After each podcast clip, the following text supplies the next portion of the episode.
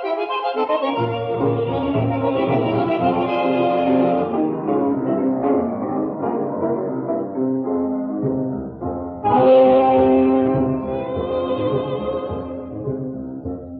las cuerdas bien templadas, milonga quiero cantar para el gran americano, campeón de la libertad. Para el gran americano. Milonga para Fidel with well tuned strings. I want to sing a milonga for the great American, the defender of freedom, for the great American who taught us to fight for human dignity, for peace, and for bread. Fatherland or death was his slogan. And the armed people joined him, and the morning dawned. The dark night was over. The laborer exhausted himself in the fields of the exploiter, today seizing the plough. He sings of his liberation, today seizing the plough. His work takes on meaning because he owns his land, who ordered his hand. Fidel, your name is our banner against the colonial yoke. That's why people have fraternally rallied around you. That is the reason why people give you their admiration. You gave them hope, and they their big heart. Fatherland or death was his motto, and the armed people joined him. And the morning dawned, the dark night was over. Welcome to our episode number 65 of Around the World in 80 Tangos. And today we have uh, unusual milonga of Osvaldo Pugliese, and we guess not so many of you knows this milonga. Yeah, this is called Milonga para Fidel. Of course, it's Fidel Castro, the ruler of Cuba long term. And the music is written by Osvaldo Pugliese. The lyrics written by Domingo Archidiacono. What a name. Later, he abbreviated his name in Arce. He was a violin player, not in the orchestra of Osvaldo Pugliese, but he wrote these lyrics. And this is a true anti imperialistic lyric. A milonga which, from all his heart, Osvaldo gave his support to Cuba and Fidel Castro.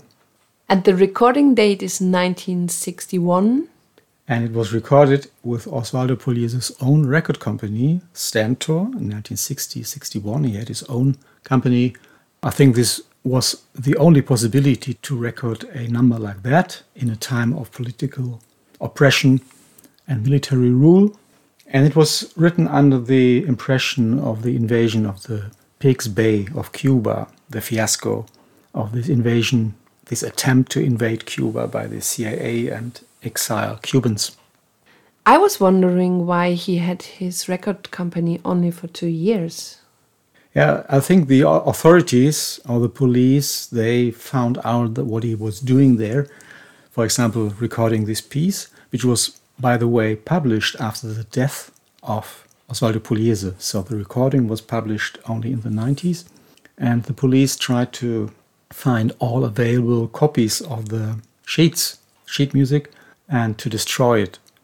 And they destroyed the whole studio. Yeah, while Osvaldo Pugliese was on tour with his orchestra in, the, in 1961, he got a phone call where they told him that the police had raided his studio and destroyed the equipment. And that was the end. And then he went to Philips and later back to Odeon, which was his former record company since 43. With his own record company, he recorded only 13 numbers and he published two discs of folklore groups. And as far as we know, there are still three partituras existing of Milonga para Fidel. Yes, one copy is in the hand or was in the hand of the widow of Osvaldo Pugliese, Lydia. The second copy he handed to Fidel Castro himself in 1984 while he was staying there for a tango festival. And then the sister of Domingo Arce, Archidiacono, says she also has one copy. There may be more, but these are the documented. The rest was destroyed by the police, and only later this became part of the Osvaldo Pugliese discography. Our journey today has two singers Jorge Maciel, we already talked about him in our episode about Remembranza, not from Osvaldo Pugliese, from Alfredo Gobbi, and Alfredo Bellucci.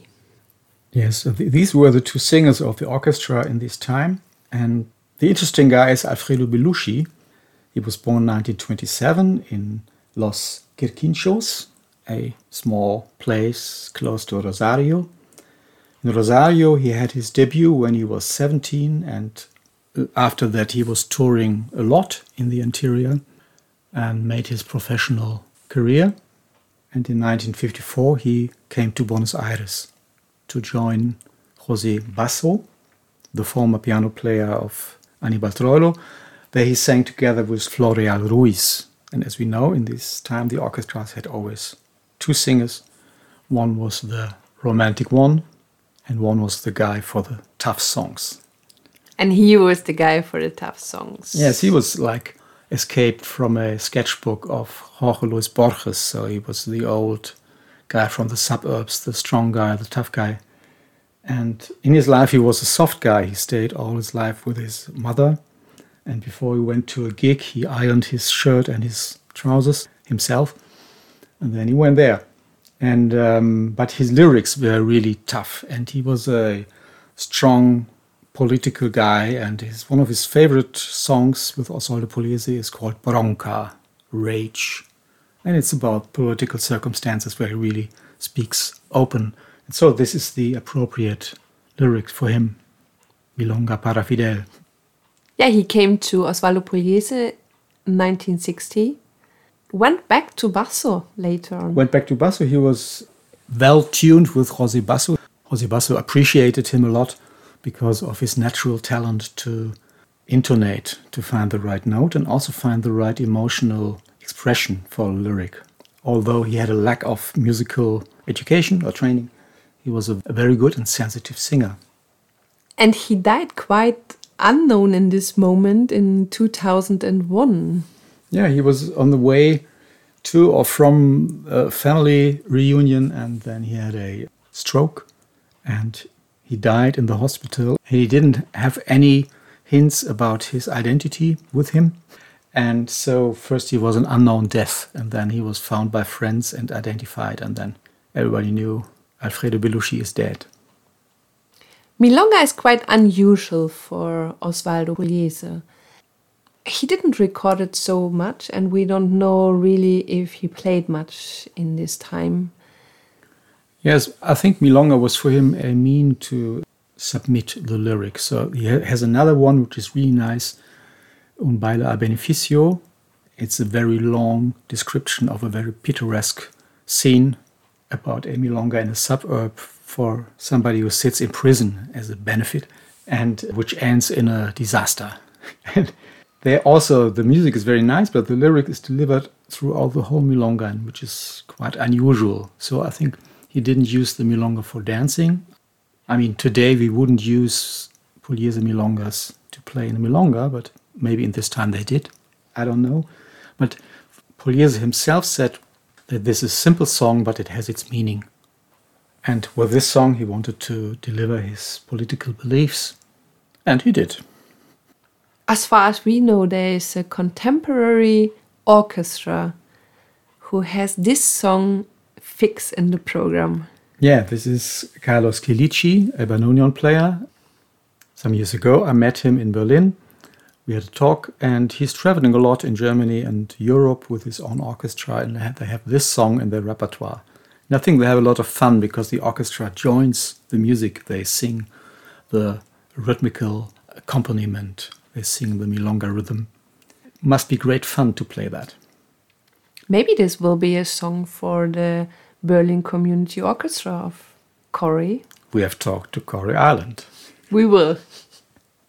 And with this idea, we say goodbye from our episode number 65 of Around the World in 80 Tangos. Today with the unusual milonga of Osvaldo Pugliese, Milonga para Fidel. Milonga for Fidel, Fidel Castro. Music Osvaldo Pugliese. Lyrics Domingo Archidiacono. And in our suitcase today were two singers. Jorge Maciel and Alfredo Bellucci. By the way, some people sometimes ask us why we are not playing the whole song. This is a copyright issue, but feel free to go to YouTube or to Spotify. We have a channel there with all the pieces, and then you can listen the whole piece. Thank you for traveling with us through tangos we love, and we hope you enjoyed. This was Daniela and Raimund, Tango Mundo, Berlin. Stay home, stay healthy. Bye bye. Bye bye. Es por eso que los pueblos te brindan su admiración, vos le diste la esperanza y ellos su gran corazón. Patria o muerte fue su voz, y el pueblo en armas lo. Ya la aurora se asomó